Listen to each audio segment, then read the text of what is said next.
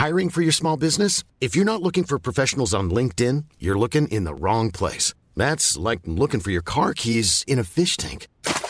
LinkedIn helps you hire professionals you can't find anywhere else, even those who aren't actively searching for a new job but might be open to the perfect role. In a given month, over 70% of LinkedIn users don't even visit other leading job sites. So start looking in the right place. With LinkedIn, you can hire professionals like a professional. Post your free job on linkedin.com slash people today. Hey, I'm Ryan Reynolds. Recently, I asked Mint Mobile's legal team if big wireless companies are allowed to raise prices due to inflation. They said yes. And then when I asked if raising prices technically violates those onerous two-year contracts, they said, what the f*** are you talking about, you insane Hollywood ass?" So to recap, we're cutting the price of Mint Unlimited from $30 a month to just $15 a month. Give it a try at mintmobile.com slash switch. $45 upfront for three months plus taxes and fees. Promo rate for new customers for limited time. Unlimited more than 40 gigabytes per month. Slows. Full terms at mintmobile.com.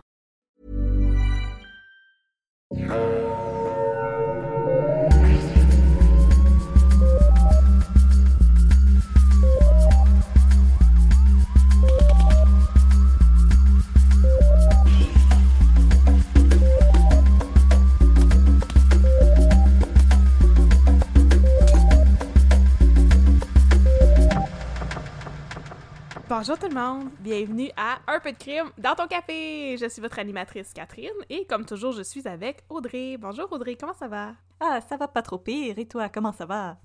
Ça va bien, comme d'habitude, la même affaire que d'habitude. Je sais, je fais des faces, personne ne peut Tu me des faces comme d'habitude parce que c'est Comme un, d'habitude. c'est un médium très visuel, le podcast.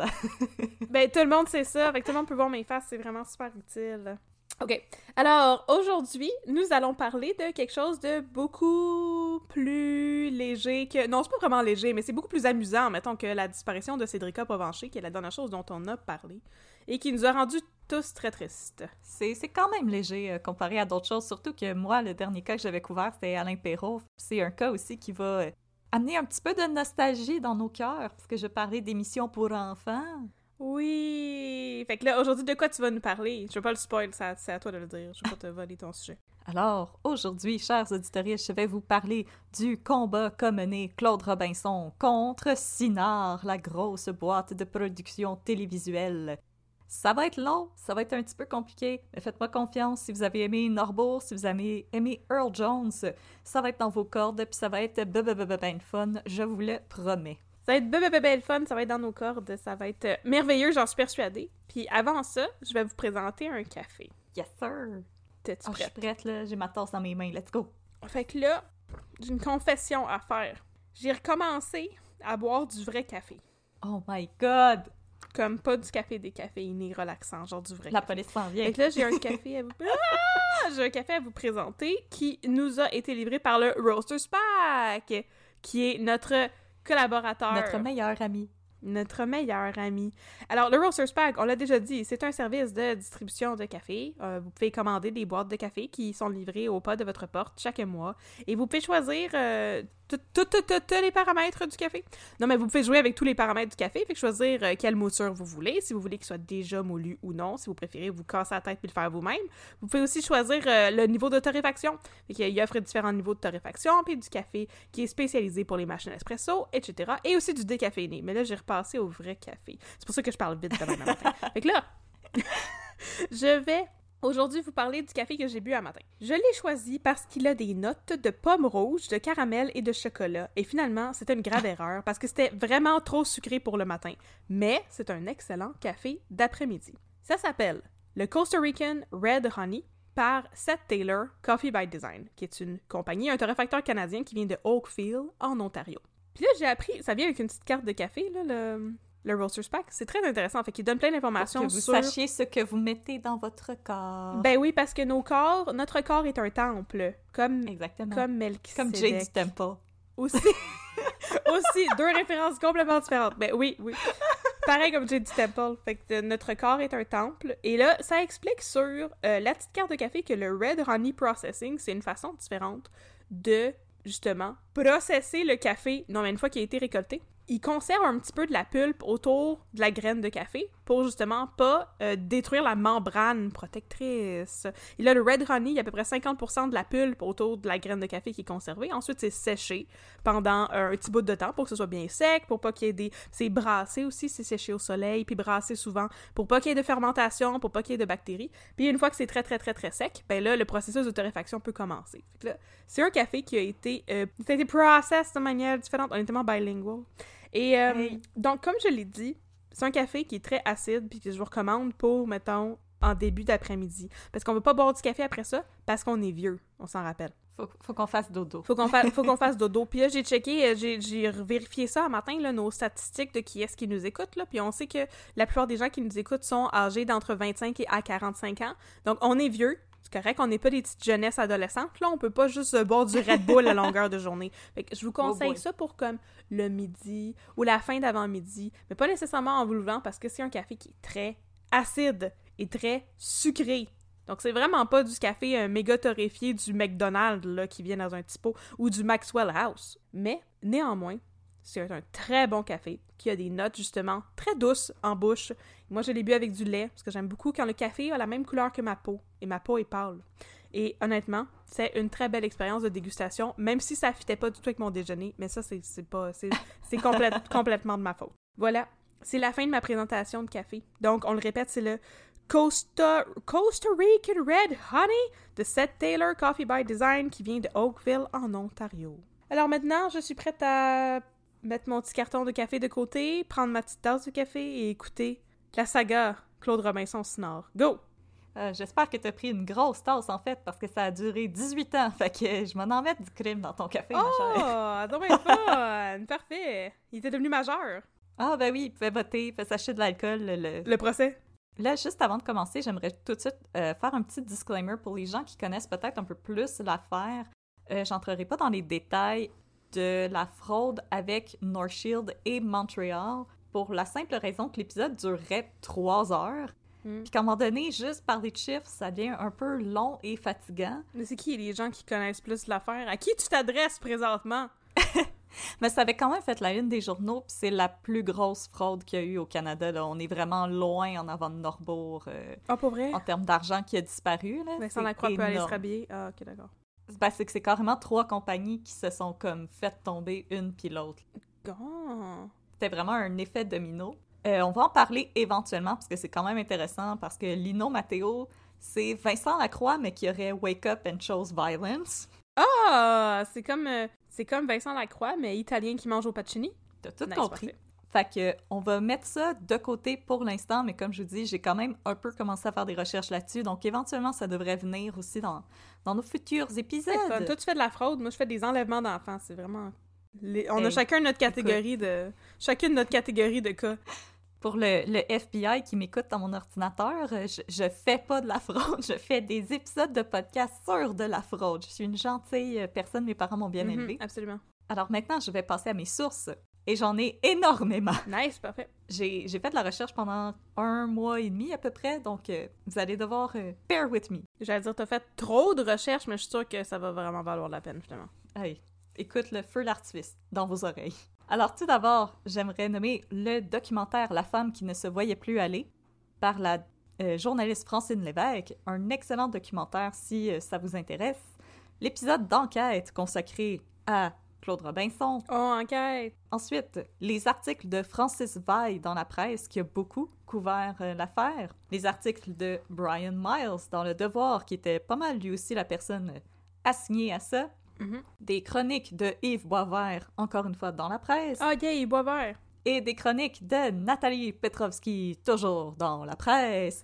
Merci, la presse, pour tout ce que vous m'avez donné. C'était euh, vraiment le fun. Et aussi euh, le profil de Claude Robinson pour l'agence qui le représente. Il sa, biographie est très bien écrite sur son, sur son profil d'agence. C'était très intéressant. Oh, merveilleux. Alors, Strap yourselves in, tout le monde. On va parler de fraude. Clic. Alors, l'affaire Sinard, David contre Goliath. Nice. Partie 1, hashtag girlboss. Micheline Charret est née le 16 mars 1953 à Londres, en Angleterre. C'est l'aîné d'une famille québécoise de quatre enfants qui avait émigré en Europe à cause du père, André, un ancien joueur de hockey et pionnier de la chirurgie dentaire. Mon Dieu, c'est varié comme, euh, comme occupation. ouais. Écoute, après t'avoir pété les palettes avec ses slapshots, tu t'es réparé. Ouais, quand même gentil. Beaucoup de skills, ça. J'appelle ça euh, avoir l'œil pour les affaires. Mhm. Donc, si la famille va éventuellement revenir s'installer dans la haute ville de Québec, Micheline va retourner à Londres en 1971 pour faire son entrée au London Film School pour poursuivre son rêve de devenir cinéaste. Micheline. C'est vraiment pas un nom pour avoir vécu en Angleterre, ça, Micheline Charret. Voyons Pas donc. vraiment.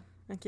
Euh, mais là, elle va réaliser assez rapidement que, ben, elle a aucun talent dans le domaine. Puis je veux dire, Ah, props. Ah. C'est- correct de te rendre compte que t'es pas bon dans quelque chose. Ben oui, on est, on, a tout- on est tous limités d'une certaine manière. Alors, elle va rentrer à nouveau au Québec en 1973, mais cette fois-ci pour s'établir à Montréal, Mm. où elle va obtenir un poste au studio des femmes de l'ONF.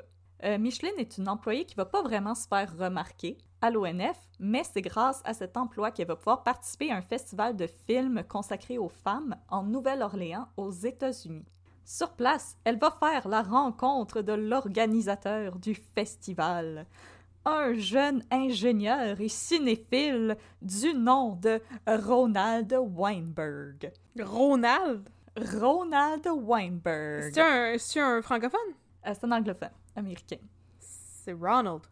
C'est Ronald, mais j'aime pensais dire Ronald. Oui, ben oui, je comprends. mais je pensais que c'était comme, c'est ça, un petit gars de la Beauce, Ronald Weinberg. non, non, c'est ce que... On va mettre des photos de Ronald Ron. Weinberg, bien entendu, sur nos, euh, sur nos réseaux sociaux. Il a de l'air d'un personnage de Pixar. Mais là, euh, dans les médias autour du festival, Ronald, il avoue ouvertement que la raison pour laquelle il a organisé un festival de cinéma consacré aux femmes, c'est parce qu'il cherchait une blonde. Ben voyons donc. Ben oui. OK. Eh ben, souris à la vie, mon cher Ronald, parce que ça va être le coup de foudre entre lui et Micheline qui bientôt emménagent ensemble à New York City. Micheline, encore. Micheline! Alors, Micheline et Ron sont deux personnes ambitieuses. Puis ils désirent pas juste vivre ensemble. Non, non. Ils veulent bâtir quelque chose ensemble. Ah! Hashtag goals. Couple goals. Puis tu sais, j'avoue que bâtir des meubles Ikea, ça teste un couple. Hein? C'est vrai, par exemple. Comme bâtir une compagnie, puis frauder le monde. Hein? Hey, ça, te- ça teste le couple. Mais là, autre que des meubles Ikea, qu'est-ce qu'on peut bâtir? Peut-être écrire un film? Ben non, ils n'ont pas de talent, on l'a déjà dit. Ah, Produire un film? Ça se bâtit pas, un film. Ça prend de l'argent à produire un film, puis de l'argent, ils en ont pas encore. Mais là, c'est des Amaraquins. Ah, ah, ok, d'abord. Qu'est-ce qu'ils vont bâtir? Mais là, faute d'avoir de l'argent ou du talent, Charret et Weinberg ont, comme Carrie Bradshaw et Monica Geller, un appartement à New York City. Et, contrairement à ce que les comédies romantiques veulent bien nous faire croire, trouver un appartement à New York City, c'est pas si facile que ça. Et euh, ça, ça va être en grande partie à cause du boom immobilier des années 80 qui va faire prendre beaucoup de valeur à l'appartement de Micheline et Ron. Flairant la bonne affaire, le couple décide de vendre l'appartement et ils vont prendre l'argent pour se lancer une boîte de production et euh, dans le fond, ils vont vendre des cassettes du coffre arrière de leur voiture. Mais voyons donc. Et là, si vous vous promenez dans la rue, quelqu'un veut vous vendre une cassette de son coffre arrière de voiture, vous dites non merci et vous passez tout droit. C'est comme le monde qui essaie de te vendre des montres qui sont comme attachées à l'intérieur de leur manteau, là. Ça, ça m'inquiète, ça. Tu veux-tu des cassettes? T'as-tu d'acheter des beaux bijoux? puis là, il ouvre des flaps de manteau, puis c'est juste comme des colliers en faux or. bling, bling, bling, bling. C'est une... bien bizarre comme idée de business, ça, je comprends pas trop. Alors, tout d'abord, Micheline et Ron vont distribuer des films étrangers à des cinémas d'art et d'essai. Ils vont cependant finir par se rabattre sur le cinéma d'animation pour enfants par nécessité plus que par intérêt. Parce que là, je sens que tout le monde qui nous écoute va être vraiment surpris, mais le cinéma d'art avec des sous-titres, ça vend pas fort. Ah! Shocking. Ah, shocking, effectivement. Le monde aime pas ça, lire, on le sait. Non. Si je voulais lire, je lirais un livre. C'est ça. J'ai pas le goût d'écouter, puis de lire, puis entendre, puis voir en même temps, puis tout, c'est trop d'immersion. Too much. Too much. Alors, Micheline et Ron vont acheter des films animés à l'étranger les doubler en anglais et les vendre. Mon voisin Cinq. Totoro. Oh! Ça, ça m'a fait peur, ce film-là. Non, c'est pas ça, c'est Spirited Away qui m'a fait peur, mais c'est correct. Parlant d'avoir peur, en 1984, Micheline est enceinte. Non, Ça fait peur, ça. Oui? Comprends ça? Micheline est enceinte de son premier enfant. Alors, la petite famille va décider de quitter New York City pour s'établir à Montréal. Junior Weinberg. Oui, Weinberg, le deuxième Deuxième nom. Où est-ce que, et fond, à Montréal, à l'époque, le cinéma québécois est en pleine émergence et est à la recherche d'investisseurs, de gros joueurs, de laboureurs, des gars avec des gros bras. Yes. En quelle année, ça? 84. Nice. Le temps de Cruising Bar, puis euh, le, le, le déclin de l'Empire américain, toutes ces affaires-là. Yes, sir. Nice. Mais inquiète pas, je vais vous expliquer qu'est-ce qui est arrivé euh, à l'époque euh, dans le, le monde culturel. Mais j'aime ça deviner, même si je connais rien. Correct. Keeps me sharp. Alors, écoute, à l'époque, le gouvernement canadien va développer des fonds d'investissement et des réductions d'impôts pour encourager le développement du cinéma d'ici, qui a du mal à sortir de l'ombre que lui fait le cinéma américain. Alors, les nouveaux efforts gouvernementaux vont venir en aide au couple Charret-Weinberg pour démarrer Cinor et aussi euh, les enrichir, et ils vont donc passer de la simple distribution à la production télévisuelle. Nice. Et là, c'est l'heure de la petite capsule historique. Au début des années 80, c'est l'arrivée de cette magnifique invention qui est La TV. le câble. Ah, ok. TV un petit peu avant. ah ouais, c'est ça. La TV, c'était comme 30 ans avant. Ouais, ouais. Je suis vraiment Ma grand-mère en avait une. Ah! Alors, c'est l'arrivée du câble. Non. Puis là, les câbles, les chaînes, c'était avant Netflix, avant la grosse soucoupe qui regarde le ciel, pis tout, pis tout. Dans le temps, là, il fallait prendre des forfaits, puis s'abonner à des chaînes, puis payer à tous les mois, puis oh non, ouais, pareil comme maintenant, laissez faire. Dans les années 80 que ça a parti. Moi, je pensais que c'était le temps parce que moi, on avait juste trois postes qui étaient. Ils ils appelaient ça Télémétropole. Non, Ah. ça, c'était, tu te branchais dans le mur, Oui, c'était comme... ça, C'était comme la Tu te radio. branches dans le mur, puis tu peux écouter le 3, le 4, puis le 7. Exactement, tu peux écouter Nice. Bobino et Bobinette ou Ah, de la neige. Puis le 5 aussi, des fois.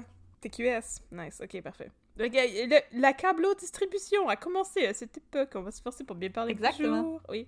Alors, l'arrivée du câble dans nos belles chaumières, Mhm. ça signifiait l'apparition de nouveaux postes de télévision Nice. qui sont en quête de contenu à diffuser. Parce que c'est bien beau avoir une TV, mais à un moment donné, on s'écœure de regarder la météo puis du grichage. Ça fait rien. Fait que, Les pays d'en haut. c'est pas rien. Il y en avait des choses à Radio-Canada, puis à Télémétropole, tu sauras. Ok, parfait. Ah, c'est vrai, c'est vrai. Alors, l'époque est parfaite pour se partir une belle grosse boîte de production. Alors, pour la première fois dans le domaine de la culture, la demande va être plus grande que l'offre. Et c'est ça qui va permettre à Sinor de s'imposer dans le paysage télévisuel de l'époque. Oh!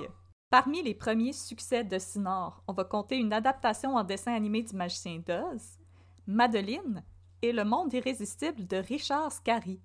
Mais là, en 1994, la réputation de Sinor dans le monde télévisuel va être cimentée grâce à son plus grand succès. Caillou. Non. Ah, ok, excusez. En effet, la chaîne WGBH de Boston était parvenue à convaincre l'auteur Mark Brown d'adapter sa série de livres Arthur à la télé en format Ah. animé. Donc, après avoir longtemps cherché un producteur qui respecterait les valeurs de non-violence promulguées par Brown via son œuvre, c'est sur Cinor que le choix va s'être arrêté. Et grâce à Arthur, qui va être récompensé de prix Emmy en 98 et en 99 et qui demeure à ce jour la série pour enfants la plus écoutée au US of A, Cinor est en route pour la gloire. Alors bientôt, les émissions produites par Cinor vont être traduites en 40 langues et distribuées à travers 150 pays, en plus d'être responsable de plus de la moitié des émissions pour enfants d'âge préscolaire présentées en France. Wow. Oh my god, wow. C'est nous autres qui élèvent vos enfants, les Français. Wow. En plus d'Arthur, d'autres classiques vont bientôt venir s'ajouter au catalogue de Sinor. Parmi eux, on peut compter Les aventures de l'ours Paddington, Caillou et Are You Afraid of the Dark? Ah, ça fait peur, ça. Euh, Ça, ça fait peur, ouais. Oh non! Donc, euh, Sinor va rapidement être considéré comme le pendant canadien des studios Walt Disney. Oh, ben je veux dire big if true, mais oh, c'est cute. Mais pas, pas vraiment, mais oui. Ben écoute, Je trouve la comparaison comme pas de sens pour tout.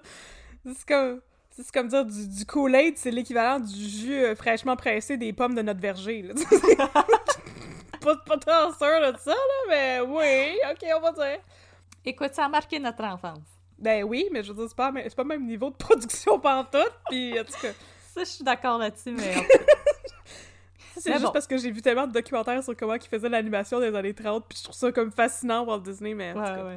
Oui, on le sait, Walt Disney, c'est problématique. On va juste le dire. Puis la personne de Disney est problématique. Sinor aussi, je vais tout vous expliquer ça. Alors en 99, Sinor est au sommet de sa gloire.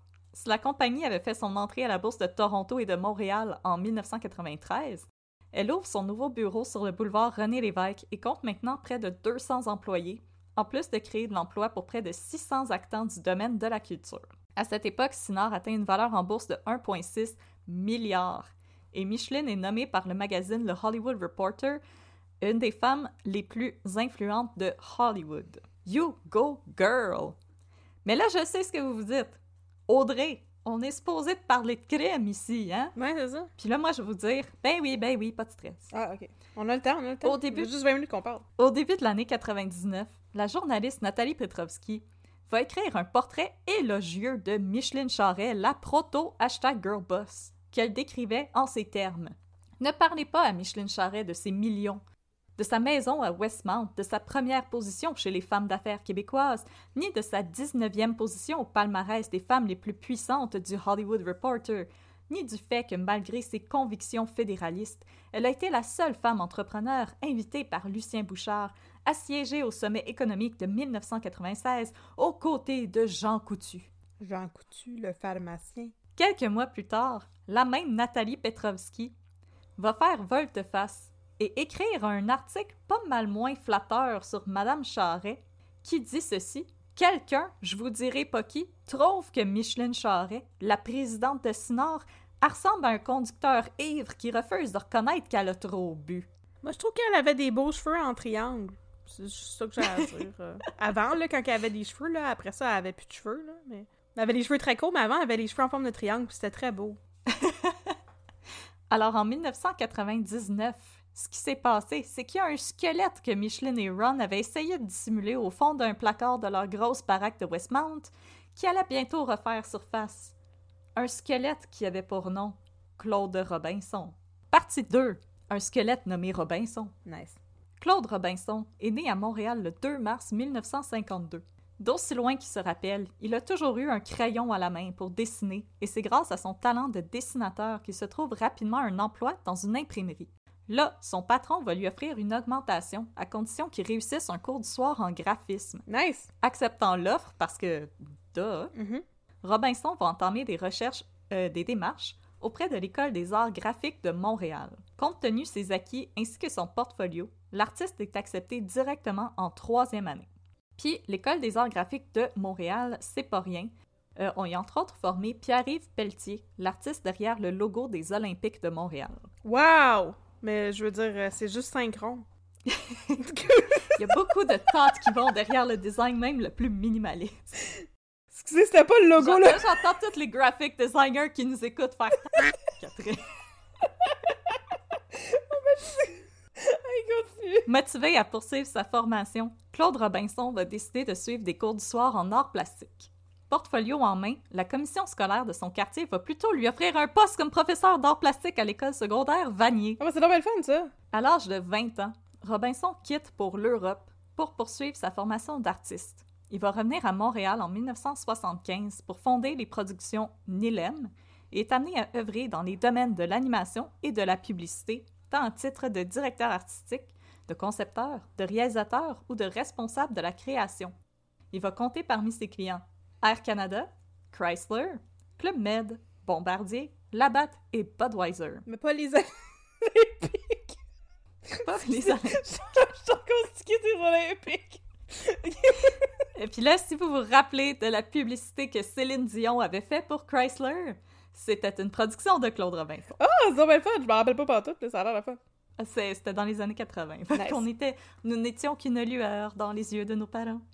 Fondant également sa propre firme de graphisme, Virtuelle Création, en 1988, Claude Robinson va parvenir à obtenir le financement nécessaire pour développer un projet qui couvait depuis déjà longtemps, soit celui de produire une émission à caractère éducatif pour les enfants. Mhm. Une émission qui s'intitulerait Les aventures de Robinson Curiosité sur son île curieuse. Oh! Euh, L'idée a commencé à germer dans l'esprit de son créateur en 1982, pendant une expédition de deux mois dans le Labrador. Et là, pour citer Claude Robinson, le personnage de Robinson Curiosité, c'est moi. Mon visage, mes qualités, mes défauts, mes traits de personnalité, tous les personnages qui l'entourent représentent des membres de ma famille ou mes proches. Alors, on, on sent que c'est très personnel comme projet. Au printemps 1987, Claude Robinson, accompagné de ses associés, s'envole pour Cannes, dans le cadre du marché international des contenus audiovisuels et numériques. Là, il va faire la connaissance du scénariste français Christophe Isard, récipiendaire en France de la Légion d'honneur. Qu'on plus? Si celui-ci semble d'abord intéressé par le projet, il va finir par l'abandonner, faute de financement de Téléfilm Canada. Ah. Mais Claude Robinson, il baisse pas les bras. Non. Et bientôt, le fabricant d'ordinateurs Philips euh, va lui proposer de produire son projet, mais sous la forme de CD-ROM interactifs. Pas des CD-ROM! Il y a des CD-ROM interactifs! Comme à Dibou! Ah, c'est le fun! Oui! Ah, j'aime ça. Cependant, le projet qui devait être développé en pas moins de 26 langues va être abandonné en 1995, Oh non. quand Claude Robinson allume sa télé pour visionner Télétoon, une nouvelle chaîne québécoise entièrement consacrée aux dessins animés. Télétoon, c'est québécois? Mhm. Ben voyons donc, c'est donc bien trippant, ça, je savais pas ça. C'est le pendant québécois de Cartoon Network. Oui, oui, oui, ok. Ah! Alors, le 8 septembre 1995, Claude Robinson visionne le premier épisode d'une toute nouvelle série animée intitulée Robinson Sucroé. Oh ben, c'est donc ben un addon bizarre! Tout de suite, l'artiste reconnaît son visage, son île et les grands traits de ses principaux personnages, et ce, malgré les tentatives de camouflage de l'œuvre originale. Les auteurs de ce plagiat y étaient pas cachés bien loin, leurs noms sont à la fin du générique, Sinard et ses deux dirigeants, Micheline Charret et Ronald Weinberg Oh, les que Claude Robinson avait engagé en 1986 pour faire la promotion de son projet aux États-Unis, entre autres auprès des studios Ben voyons Walt donc. Disney. Le générique va aussi révéler que le fameux Christophe Isard, qui avait abandonné le projet, a signé les scénarios de Robinson Sucroé. Ah, espèce d'emmerdeur! Alors, en 1996, Claude Robinson dépose une plainte pour plagiat à l'endroit de Sinard et réclame 2 millions de dollars en restitution pour le vol de son œuvre. Ouais, you do you, euh, Claude Robinson. Et là, malgré une perquisition de la GRC dans les bureaux de Sinard, la poursuite va être largement ignorée. Michelin et Ron vont tout simplement affirmer qu'ils connaissent pas ce monsieur-là, Claude Robinson, puis maudit qu'il est fatigant avec sa grosse barbe pis ses cheveux. Ouais, mais, on va dire des affaires qui vont nous mettre dans marde, mais ils sont bien tweets. Pourquoi? Ouais, inquiète-toi pas, on, on va pas se mettre en marde parce que moi j'ai toutes les receipts. Ah! Mais non, mais je veux dire, il aurait pu camoufler ça mieux que ça, c'est donc ben niaiseux! En plus, c'est sa face! C'est ben tweet! On ne fait que commencer, ma chère. Ouais, j'ai déjà pogné une heure. Tu me connais, je pogne les nerfs vite, moi. Et là, dans la fameuse entrevue qu'elle a accordée à Nathalie Petrovski en 1999, Micheline Charret balait de la main l'affaire en affirmant que dans son domaine, des poursuites de même, c'est chose courante. Et je la cite Ben, pas tant que ça, mais... On travaille dans la création et la propriété intellectuelle. Dans ces domaines-là, les poursuites sont inévitables. Nous avons beaucoup grossi ces dernières années. C'est normal de se faire des ennemis. Ben, c'est pas normal de voler le travail de quelqu'un d'autre, mais je je suis pas trop d'accord avec ce qu'elle raconte, là, en tout cas. Et euh, vous allez pas aimer Micheline plus que je vais continuer. Non, mais je l'aime déjà pas. Partie 3. Tu me passes ton nom deux minutes? Claude Robinson, il a pas dit son dernier mot. Infatigable, il se met à analyser le contenu de tous les génériques des séries produites par Sinard. On va le traiter de fou, de maniaque, et pourtant, son acharnement y allait bientôt coûter pas mal cher à Micheline et Ron. Dans le documentaire La femme qui ne se voyait plus aller, un scénariste employé par Sinard raconte avoir contacté Micheline en 95 pour obtenir des noms de scénaristes montréalais pour collaborer à une nouvelle production. Dans la liste qu'on lui remet, il y a un nom qui s'avère fabriqué de toutes pièces. À l'époque, la réputation de Sinard qui était assez solide, euh, le scénariste va décider de juste ignorer l'affaire puis il se dit ah c'était peut-être juste une erreur, peut-être même une joke. Mhm. Mais quatre ans plus tard, deux journalistes vont faire éclater la vérité au grand jour. À l'automne 99, les journalistes Pierre Tourangeau et Sophie Langlois vont révéler que la fortune bâtie par le couple Charret et Weinberg reposait sur de la fraude. Alors, comme je vous l'ai dit au début de l'épisode, à l'époque, c'est au moins 75% de toute production canadienne qui est financée par des subventions, des avances et des crédits d'impôt. Et dans le cas d'une coproduction avec un pays étranger, la portion canadienne de l'œuvre peut également faire l'objet d'une subvention. Pour obtenir les dites subventions, il faut prouver que l'argent est bel et bien dépensé au Canada et que c'est des Canadiens qui sont embauchés et payés pour faire le travail. Et c'est cette règle-là que Sinard n'a pas respectée Ah, j'aime pas où est-ce que ça s'en va. en utilisant ce qu'on appelle des prête-noms. Nah. Et maintenant, dans ma petite chronique Faites pas ça chez vous, ça va pas bien finir. Ah, nice. Voici comment ça fonctionne, un prête-nom. Vous engagez personne X pour écrire un scénario. Mais en réalité, cette personne ne va absolument pas écrire un scénario et on va plutôt sous-traiter à l'étranger, a.k.a. aux États-Unis, pour écrire le scénario. Une fois le scénario écrit, personne X reçoit le paiement de Sinard et va être la seule personne créditée dans le générique, mais va distribuer l'argent à ses sous-traitants. C'est comme du ghostwriting pour comme profiter des argents de, de- des argents de les subventions pour en bon français. T'as tout compris. Alors, chez Sinard, le prête-nom, c'est monnaie courante et je vais vous expliquer pourquoi. Et là, si vous êtes un auteur, un artiste, prenez une petite balle dans vos mains puis serrez-la bien Je fort. pensais que tu disais que le prêton qu'il utilisait c'était monnaie courante, pis j'étais comme c'est pas, c'est pas un os! Voir que personne avait compris avant. C'est comme l'aveuglette puis l'étranger, là. Là, je vais vous expliquer pourquoi le, le prête-nom est monnaie courante. Si vous êtes un, un, une artiste, on prend des petites balles puis on les serre dans nos mains. J'en ai pas! Ok, parfait, correct. Je me serrer les bras de ma chaise. Selon Micheline Charret, le talent canadien n'est tout simplement pas supérieur à celui des Américains. Mais voyons donc. Selon Micheline, du talent au Québec, il y en a pas. Mais si tu le rapport Durham, qu'est-ce qui se passe? Et là, moi, je vais te dire, Micheline, que si t'as pas trouvé de talent au Québec, c'est parce que t'as regardé dans un miroir. Yo! C'est insultant! Mais c'est ça. Hey, ya burn! Mais là, de son côté, Ronald Weinberg, qui avait toujours été plus intéressé par les revenus de Sinard que par les productions, va décider de satisfaire sa femme, wink wink, en établissant un système de prête-nom avec l'aide de leur comptable, Asanaïn Panju. Ah! Un homme qu'il avait recruté parce qu'il lui avait été décrit comme quelqu'un qui savait contourner les règles de la Ben comptabilité donc, et un smart bender. En gros, il a étudié la comptabilité bras dessus, bras dessous avec Eric Asselin. Tu mets tout ça dans ton CV, ça? c'est des qualifications étranges!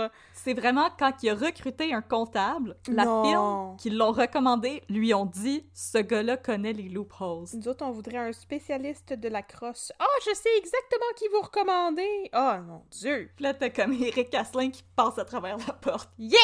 Yeah! C'est qu'on fraude! C'est pour moi, ça! C'est une mission pour Eric Asselin. Yeah! Super comptable! Et là, parmi les nombreux prête-noms qui ont été employés par Micheline et Ron, Oui. il y en a un qui va retenir particulièrement notre attention. Erika Alexandre, qui aurait par ailleurs co-signé les scénarios de Robinson Sucroé avec Christophe Isard. Et une quantité franchement impressionnante de scénarios chez Sinard. C'est pas compliqué, Erika Alexandre à l'époque, c'est la scénariste la plus productive au Québec. Oh my god! Oh my god! Comme Fabienne Larouche! Si seulement elle avait été une vraie personne! Ah, si seulement. En effet, Erika Alexandre, c'est le prête-nom de Hélène Charret, la sœur de Micheline Charret. Ah! Et le nom Erika Alexandre, un simple porte-manteau de Éric et Alexandre, les prénoms des deux fils du couple Weinberg-Charret. Tu sais, quand tu utilises les noms de tes enfants pour faire de la fraude, tu penses vraiment que personne peut te toucher. là. Mais j'ai une question, par exemple. Pourquoi la personne X, là, au Québec, utilise pas son vrai nom comme prête-nom? Moi, je pensais que c'était ça le principe. Pourquoi c'est pas juste Hélène Charret? Euh, parce que ça serait trop facile à retracer. Mais pourquoi que ça devait être attaché à quelqu'un de physique? Il aurait pu juste inventer les noms, puis inventer les adresses. Parce que ces gens-là, il y avait un autre emploi chez Sinard. Oh! Hélène Charret était comme sur le CA ou quelque chose comme ça. Fait qu'elle Elle aurait comme pas pu avoir deux chaises. Ça aurait été bizarre de dire « Ah, c'est comme la directrice de... C'est la madame qui s'occupe de la paye, mais aussi elle écrit des scénarios. Puis ce gars-là, c'est un caméraman, mais aussi il écrit des scénarios. Puis ce Mais- gars-là, c'est un consultant, mais aussi il écrit des scénarios. À un moment donné, il y a quelqu'un qui aurait allumé. là. Mais pourquoi ils font pas juste ça, inventer des noms puis des adresses sans que ce soit rattaché à quelqu'un qui existe? Euh, pour qu'il puisse donner l'argent à quelqu'un. Mais ils donnaient l'argent à ces gens-là pour vrai? Il y avait un cut, oui. Mais pourquoi? Excuse-moi, j'ai trop de questions. Ils auraient pu juste inventer du monde qui existe pas puis garder l'argent pour eux autres. Il aurait pu juste engager des Québécois puis des Canadiens. Mais là, ça aurait paru qu'ils déposaient toujours l'argent dans le même compte de banque, par exemple. Ouais. Je suis en train de répondre à mes questions dans ma tête. C'est pour ça que je n'ai pas gradué en fraude. C'est qu'il faut. Ton argent, faut que tu le distribues. Là. Tu peux pas tout le mettre à la même place, sinon il y a quelqu'un qui va allumer en quelque part. Alors, euh, les avocats de Robinson vont tenter d'entrer en contact avec Sinard pour discuter avec la fameuse Erika Alexandre de ses sources d'inspiration derrière Robinson Sucrowy. Ben là, on aimerait savoir. C'est là que, étrangement, leurs appels sont jamais retournés. Ah, c'est bizarre. Mais c'est là que la SACD, la Société des auteurs-compositeurs dramatiques, va Nice. recevoir un appel d'un avocat qui représente une société anonyme qui avoue avoir obtenu de l'argent de manière frauduleuse. Euh, il veut pas dire combien. Et il souhaite procéder à un remboursement, mais toujours sans divulguer qui ils sont. À l'époque, ok. la SACD n'a même pas conscience qu'elle a été victime d'une fraude. Mais je vous laisse deviner que quelques mois plus tard, quand l'affaire a éclaté au grand jour, la SACD se doutait un petit peu de c'était qui qui voulait rembourser euh, discrètement l'argent qu'ils avaient obtenu et auquel ils avaient absolument pas droit. Sinor. Yep. Ah, gars, j'ai tout compris ce qui se passe. Mais là, Micheline, parce qu'elle a du front tout le tour de la tête, Nice. Comme Raël. Quelque temps après les scandales des prête-noms, elle va se rendre à une conférence de l'Association des MBA du Québec, donc les Master of Business Association, Nice. Mon père était peut-être là. Non, Oh. c'est une joke. Ah! où elle va faire un speech, non pas pour s'excuser d'avoir fait de la fraude, ouais. mais pour justifier qu'il fallait qu'elle fasse de la fraude. Ben voyons donc. Ah, en disant qu'on n'a pas de talent au Québec, parce que le Québec est un- une nation sans culture, là. Tu m'enlèves les mots de la bouche. Dans son speech, qui m'a pas du tout donné le goût de pitcher ma TV par la fenêtre, Non? Micheline Charret elle va réitérer que du talent au Québec, il n'a pas, comme des équipes à Montréal n'auraient pu. Et que ce qui compte, c'est pas tant de créer de l'emploi au Québec et au Canada, mais de produire du contenu de qualité qui va faire rayonner le Québec à l'international. Selon Micheline Charret, les programmes d'aide et de subvention sont ben trop hermétiques, ben trop centrés sur le Québec puis sur le Canada, puis ils prennent pas en compte les merveilles de la globalisation. Hein? En gros, Micheline est allée brailler parce qu'elle voulait, le elle voulait avoir le droit d'utiliser de l'argent canadien pour faire des films aux États-Unis. Parce que, tu sais, les Américains, ils ont besoin de notre argent le- pour faire du cinéma. c'est ça, j'allais dire. C'est comme le contraire de ce qu'on fait aujourd'hui avec tous les réalisateurs qu'on ship aux États-Unis faire des films avec leur argent. Ouais. Mais non. Il n'y a, pas de- y a pas de talent au Québec, fait que j'ai pas eu le choix de faire de la fraude. Comme, vous m'avez obligé de faire de la fraude. Mais c'est donc bien... Elle est donc bien tweet. OK. Non, c'est c'est vraiment de la malhonnêteté, euh, avoir du front tout le tour de la tête. C'est drôle parce que le lendemain qu'elle a fait ce speech-là, là, vous pouvez aller chercher les articles du Journal de Montréal, La Presse, Le Devoir, puis oh qu'elle s'est fait ramasser à grands coups de pelle. Mais je comprends donc, aussi. Pas gêné. En bourse, Sinor est en chute libre. Et là, Pierre Lampron, qui était le PDG de la Sodec, il va regarder Micheline dans les yeux, là, puis il va y dire T'en as-tu d'autres squelettes dans ton placard Puis elle, elle va dire comme Je sais même pourquoi tu parles. Non. C'était un mensonge. Oh non! Partie 4. Tu me passes ton cash deux minutes? Mais pourquoi pas? mais là, avec tout l'argent que Michelin et Ron y obtenaient en subvention auquel il avait absolument pas droit, il était bientôt assis sur beaucoup, beaucoup d'argent. Alors, qu'est-ce qu'on fait avec cet argent? Si vous avez répondu acheter des bagosses et les faire passer pour des dépenses pour la compagnie, félicitations, vous êtes un futur milliardaire. Yeah! En effet, suivant les, comptables, euh, les conseils pardon, de leur comptable pas croche pour deux scènes, Asanaïn Panjo, Michelin et Ron vont régulièrement passer des dépenses mondaines, par exemple une deuxième maison à Magog, une nouvelle auto, du staff pour la deuxième maison à Magog, comme des dépenses faites pour le compte de Sinor. Du staff?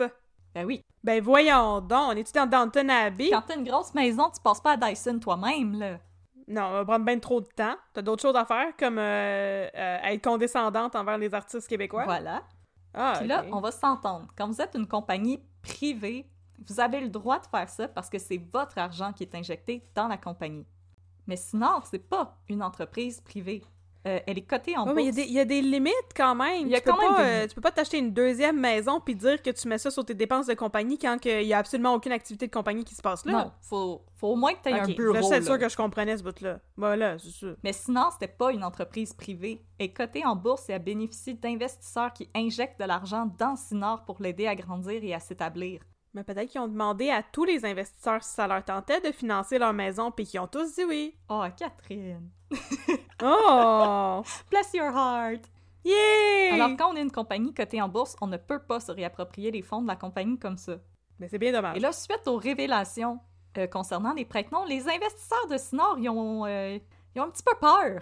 Ils aiment pas ça, ces histoires-là. Mhm. Alors, ils vont demander à ce qu'une enquête soit faite sur la gestion des fonds de Sinor. Au printemps 2000, une enquête de vérificateurs indépendants va permettre de découvrir que 122 millions de dollars américains ont été détournés dans deux voyons entreprises enregistrées aux Bahamas, et ce sans aucune autorisation du conseil d'administration de Sinor. Non! Yep. Suite à ces révélations, Asanaïn Panjou va être congédié et Michelin et Ron vont être écartés du conseil d'administration en plus de risquer des poursuites aux criminels.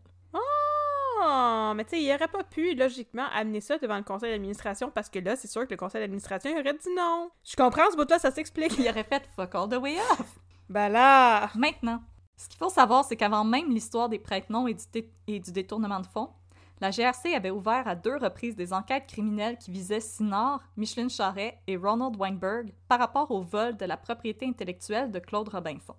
Une première Mm. perquisition dans les bureaux de Sinor avait eu lieu en 1995 et, selon le sergent détective Alain Lacourcière, elle a été menée à n'importe comment. En effet, un enquêteur de la GRC s'est présenté chez Sinor avec un mandat de perquisition. Mais l'employé qu'il reçoit l'informe que il tombe vraiment mal, ils n'ont pas le temps de s'occuper de ça. Il demande d'avoir un bon cinq jours pour préparer leur dossier. t'sais. Ben voyons donc! Puis l'enquêteur, il dit Ah, pas de trouble, je reviens dans cinq jours, bye! Ben là, monsieur. En fait, il a même pas dit On Monsieur! va revenir dans cinq jours. Il a dit Oh non, appelez-nous quand vous êtes prêts. Ben voyons donc. D'habitude, quand une entreprise est, su- est suspectée de mal gérer ses fonds, on essaye de faire des saisies le plus rapidement puis le plus discrètement possible pour éviter qu'une coupe de dossiers se ramasse dans des chiqueteuses. Mais là, ça c'est comme... euh, Monsieur, vous êtes accusé de meurtre, on voudrait faire une perquisition dans votre maison. Puis le monsieur il est comme, non, non, mais comme revenez dans une semaine, le temps que je puisse euh, enterrer le cadavre puis aussi me débarrasser des preuves. Voyons donc! Mais c'est ben tweet! Ok, oui. Puis, pendant cette enquête, la GRC va retenir les services de Danielle Aubry, une professeure du département de communication de l'UCAM, pour consulter la preuve montée par Claude Robinson. Mais Madame Aubry, c'est la belle-sœur du vice-président de Sinor. Hey, c'est un léger conflit d'intérêts! C'est un immense conflit d'intérêts! Ah! Puis en plus, la madame, elle va prendre deux jours pour consulter les centaines de pages du rapport qui ont été rédigées par Claude Robinson. Moi aussi, je l'ai vite de même. Elle, elle va finir par trancher que nope, pas de plagiat là, puis la GRC va dire merci madame, on ferme l'enquête. Ben voyons donc. Y avait-tu quelque chose d'autre de bien important que la GRC faisait dans ce temps-là qui justifie qu'il ait comme euh, complètement botché cette histoire-là ou euh, rien euh, je vais te révéler quelque chose dans 30 secondes. Oh yes. Quand une nouvelle enquête est ouverte en 1999, celle-ci demandée Mhm. par Sheila Copps, ministre fédéral du patrimoine, cette nouvelle enquête va à nouveau être fermée avant même que soient interrogés les dirigeants de Sinor, de France Animation, de Ravensburger et de la BBC. Et là, on apprend que Micheline Charret, elle était en charge de la campagne de financement pour la réélection de Jean Chrétien. Ben voyons donc. Et dans l'épisode d'enquête, on voit Jean Chrétien faire un long speech où il chante les louanges de Micheline Charret. Ben voyons donc. On soupçonne. Avec, avec sa gueule tout croche. Alors, euh, on a le droit de soupçonner une légère interférence politique dans les dossiers de la GRC. Puis dans l'épisode d'enquête, la GRC sont comme voyons donc. C'est de l'ingérence. Mais là, pourquoi vous dites ça? Maintenant, c'est au tour de la Commission des valeurs mobilières du Québec, la CVMQ, de coincer Micheline Charret Oh, nice. et Ronald Weinberg. Mais eux, pas pour euh, le plagiat, mais pour le Non. détournement de 122 millions des fonds des investisseurs. Oui. Là, on est en 2001. 120 122 millions. millions. US. C'est 2 millions de plus s'acheter de la poutine puis des ramen. Non, mais 122 millions US. Et là, cette fois, Wow! Il y a du monde qui meurt de faim, là. Ça n'a pas de sens, en tout cas. Ryan Reynolds here from Mint Mobile. With the price of just about everything going up during inflation, we thought we'd bring our prices down. So to help us, we brought in a reverse auctioneer, which is apparently a thing. Mint Mobile unlimited premium wireless. Ready to get 30, 30, bit to get 30, bit to get 20, 20, 20, bit to get 20, 20, bit to get 15, 15, 15, 15 just 15 bucks a month. So, Give it a try at mintmobile.com slash switch. $45 upfront for three months plus taxes and fees. Promo rate for new customers for limited time. Unlimited more than 40 gigabytes per month. Slows. Full terms at mintmobile.com. Nord va reconnaître sa responsabilité dans l'affaire des prête-noms et du détournement de fonds et va s'employer à régler le dossier avec le fisc canadien et québécois. En plus, Michelin et Ron sont condamnés à verser un don de 1 million de dollars chacun à la CVMQ. Et ce, je dis un don parce que ce paiement n'a jamais été qualifié d'amende. On a toujours dit que c'était un don. Disons bien du PR bullshit, cette histoire-là. Euh, par contre, ils vont être bannis de diriger une entreprise cotée en bourse pour les cinq prochaines années. Ah, ben, ok. Et puis là, euh, la CVMQ, là, chose à noter, s'il avait fait preuve de plus de rigueur à l'époque, Norbourg, ça serait jamais arrivé. Parce que Norbourg, c'est arrivé trois ans après. Mais à quoi ça sert de faire preuve de rigueur quand tu peux euh, laisser les affaires entertaining comme euh, le scandale de Norbourg arriver? Mais là, tu veux-tu la cerise sur le Sunday? Ah, il y a pire Ah que oui. ça, oui. Même s'ils ont été renvoyés de Sinor pour avoir détourné les fonds de leurs investisseurs, Michelin et Ron sont toujours propriétaires de 12% des actions de Sinor et 63% des droits de vote. et pour ce qui est de Sinor, ben, Ah. Téléfilm Canada, ils jugent que le 2 millions qu'ils ont donné à la CVMQ, c'était assez, c'était c'était une grosse punition, puis ils sont clairement très repentants. Non! Alors, euh, Téléfilm Canada va décider de retirer Sinor de sa liste noire et Sinor peut à nouveau bénéficier de financement public. Ben non! Yes, madame! Ben non! Plus jamais! Plus jamais! Voyons! Ok, oui. Mais saisissez leur maison! C'est quoi leur problème? Je comprends pas! Ils n'ont pas besoin d'en avoir deux. Premièrement, ça a été acheté avec l'argent des contribuables. Je suis fâchée. Pourquoi tu fais ça? Pourquoi tu me fais ça? Toutes les fois! Toutes les fois, je pogne les nerfs! Mais là, je vais te faire une parenthèse. La parenthèse s'intitule Une coalition de Claude. ok. Bon, ça, ça a l'air d'une parenthèse de fun, ça. Je, je suis prête à écouter. Oui, oui. Parce que moi, si je détournais 122 millions à ma job, Ouais, ouais. je serais renvoyée et je rusherais anti-pépère pour me trouver une nouvelle job. je veux pas dire pour qui tu travailles, mais ça m'étonnerait qu'ils ont déjà fait 122 millions dans une année, là, ce- ces gens-là. Excuse-moi, là, mais on est dans le domaine du livre, là. On est pauvres en esti. C'est mon autre rant sur le milieu de l'édition. Ben oui, puis en plus, il n'y a pas de talent au Québec. Hein? Ben là, ça rend ça encore plus difficile de faire des livres? Hey. Hey.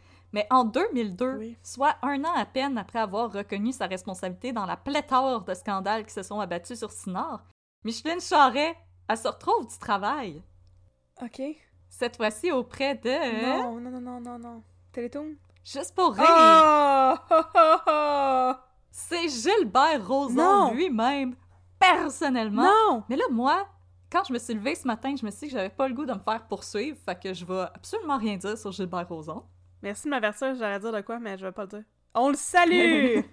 Euh, c'est lui-même personnellement qui a engagé Madame Charret parce qu'il la qualifie de méga talent. Et c'est pour développer le volet international de Juste pour rire. Je peux-tu dire de quoi? Vas-y. Là, là, j'aimerais qu'on fasse mon éducation. S'il y a quelqu'un qui a la réponse, écrivez-moi un peu de crime à gmail.com. Euh, Qu'est-ce que ça fait exactement de la production à part donner du cash? Ça donne du cash. Mais t'as pas besoin de talent pour donner du cash! Oh my god, Catherine, est-ce que tu es en train de remettre en question les décisions de Gilbert Rozon? Euh, non, je suis Oh je suis en my train de remettre en question ce titre-là qui apparaît vraiment très tôt dans le générique de toutes les estis d'émissions de TV. Puis je comprends pas qu'est-ce que ça fait à part donner du cash. Je connais certaines personnes qui sont dans le milieu du divertissement au Québec.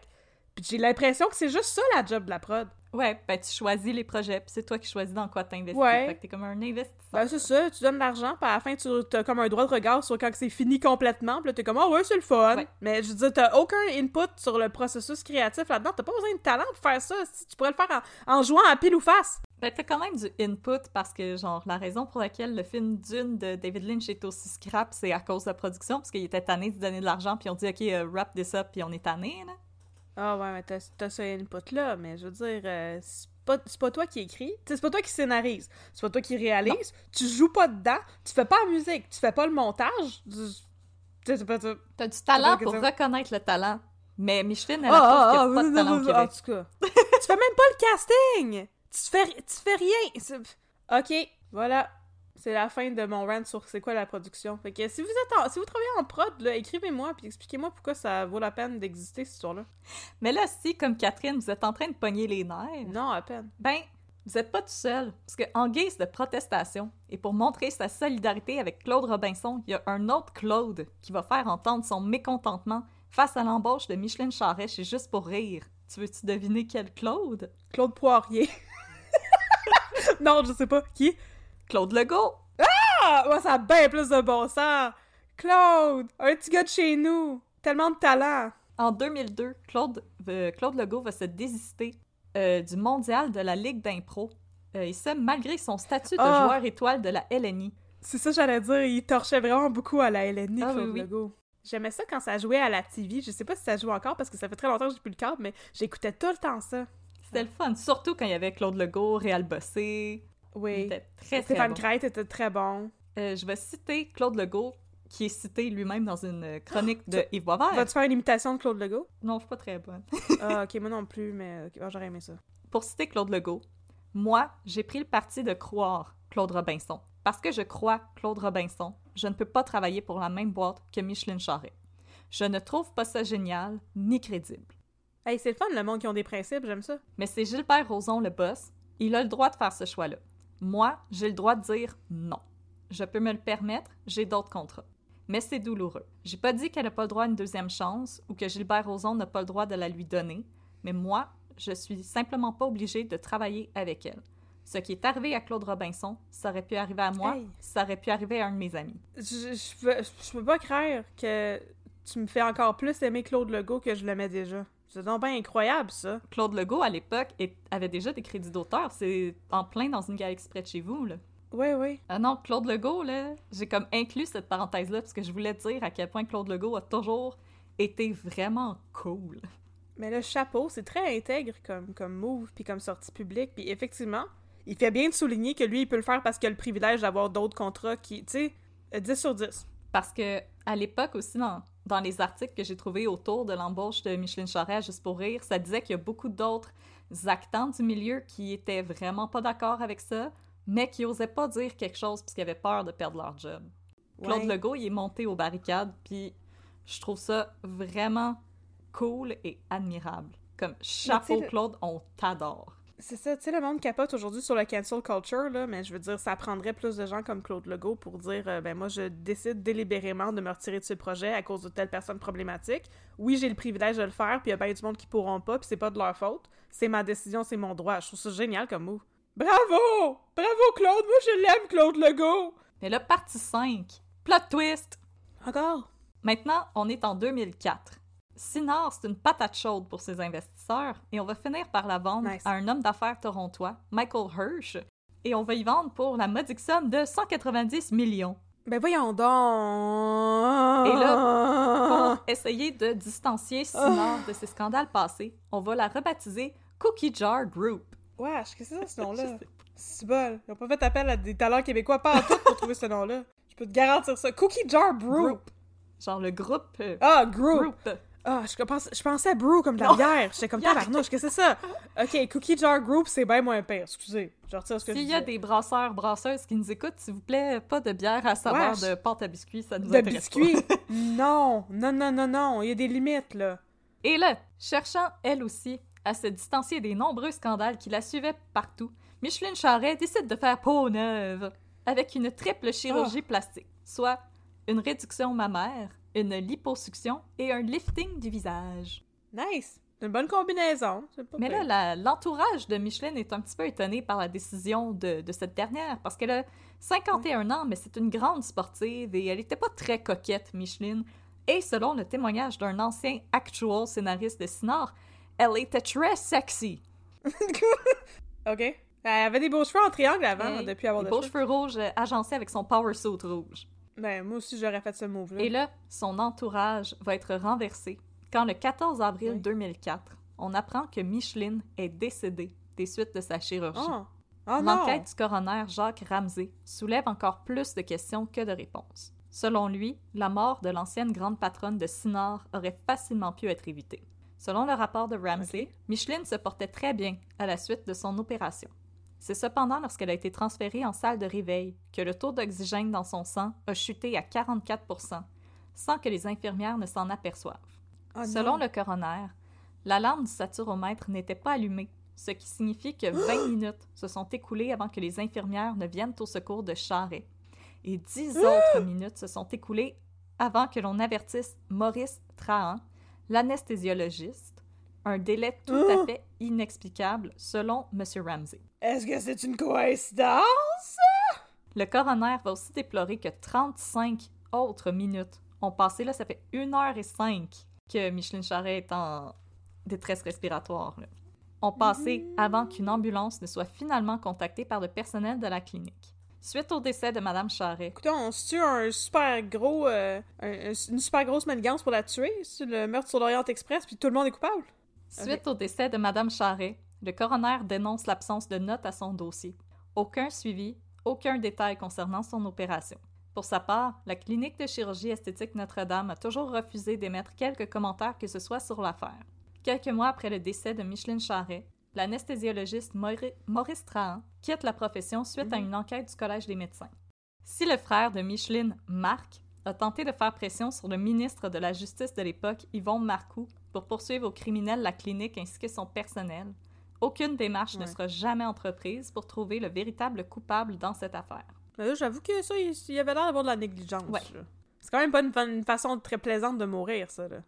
Partie 6. Comme Marjo, je lâche pas! Ah! Alors, à ce point de l'histoire, la GRC et la CVMQ n'ont pas été à même de traîner Feu Micheline Charret et Ronald Weinberg devant les tribunaux. Mhm. Même si ceux-ci ont été écartés de la direction de l'entreprise qu'ils avaient autrefois fondée, ils n'ont eu qu'à payer 2 millions à la CVMQ et les investisseurs de Sinor n'ont d'autre choix que d'accepter qu'ils ne reverront jamais leur argent. Oh. La majorité d'entre eux ont baissé les bras. Oh non. Mais pas Claude Robinson. Parce que même si on l'a longtemps traité de fou, de maniaque, ce qu'il faut comprendre, c'est que pour Claude Robinson, le vol de son œuvre, c'était plus que ça. C'était carrément un vol d'identité. Comme je l'ai dit plus tôt, le personnage de Robinson Curiosité, c'était lui, physiquement et mentalement. Ouais. Weinberg et Charret lui ont volé son identité. Claude Robinson, il voulait pas juste qu'on admette qu'on lui a volé son œuvre. Claude Robinson voulait qu'on lui rende Claude Robinson. Ouais. Je comprends. Puis là, en 2008, les efforts de Robinson vont être récompensés parce qu'on ouvre le procès de Sinor pour plagiat. Yeah! Enfin! Let's go to court! Yes! Pendant le procès, on apprend que chez Sinor, le mensonge, la tricherie et la fraude, c'est pas mal systématique. Ah, ben, tiens, tu m'étonnes. Le 12 mars 2008, on apprend que Téléfilm Canada a omis de divulguer près de 84 documents potentiellement gênants pour Sinor quand elle a comparu en Cour supérieure en 1996 pendant la première poursuite judiciaire entamée par Claude Robinson. De ce nombre, six documents demeurent toujours introuvables.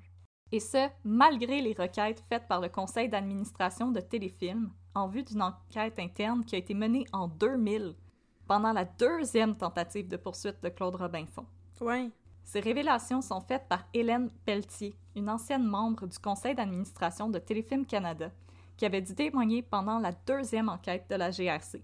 Madame Pelletier s'est alors dit inquiète que des documents aient ainsi disparu, et c'est Claude Robinson qui avait sonné l'alarme à Madame Pelletier quand il lui avait déclaré que ses démarches faites auprès de l'ancien directeur général de Téléfilm, François Masserola, étaient demeurées sans réponse. À force d'insister, Madame Pelletier avait réussi à obtenir 78 des documents manquants, accompagnés d'affidavits stipulant que « Oups, c'était une erreur! Hi hi! Oh my god! » Autre tentative de cover-up. Ah, oui. On apprend qu'avant même de mener sa deuxième enquête, la GRC était en possession de témoignages assez compromettants à l'endroit des agissements de Sinor. Parmi ces témoignages, on retrouve celui de Seth Willinson, un ancien consultant chez Sinor qui affirme qu'il est impossible que Ron et Micheline ne connaissent pas Claude Robinson parce qu'il a personnellement assisté à des réunions où les trois étaient là. Mais là... Selon lui, Ron et Micheline connaissaient Claude Robinson depuis au moins 1986 et avaient communiqué ensemble plus de 30 fois au sujet du développement de la série Robinson Curiosité. Euh... Le document de la GRC cite également Cheryl Blakeney, qui a été, en 1989, l'adjointe administrative de Ronald Weinberg. Le témoignage de Madame Blakeney est d'autant plus intéressant qu'il permet de faire la lumière sur la responsabilité de France Animation dans l'affaire. Mhm. La dame affirme avoir préparé un dossier de présentation pour Weinberg avant que celui-ci parte en France pour proposer des séries à développer pour d'éventuelles collaborations entre Cinor et France Animation. Mhm. Dans le dossier, on retrouvait les documents de présentation de Claude Robinson. Documents qui n'auraient jamais dû être entre les mains de Weinberg et Charret à cette époque parce que leur entente avec Robinson était à terme et ils auraient dû être détruits. Ah, ah, ah. Et Madame Blakeney, elle a participé à l'épisode de Enquête et elle a dit J'ai témoigné à la GRC, je ne comprends pas pourquoi ce témoignage-là est jamais allé en nulle part. Parce que la GRC ont fait n'importe quoi. Un autre témoin va également incriminer France Animation dans les magouilles des prêtres non. Oui. Et ce témoin, c'est. Luc Dion! Notre bref! Pas vraiment, mais euh, Luc! Yeah! À l'époque, Luc était le président de la Société des auteurs et compositeurs dramatiques, donc la SACD. Il se souvient avoir eu une conversation avec Christophe Izard, au cours de laquelle le scénariste français lui a dit qu'il savait pas c'était qui Erika Alexandre, avec qui il partageait les droits d'auteur sur la série Robinson Sucroé.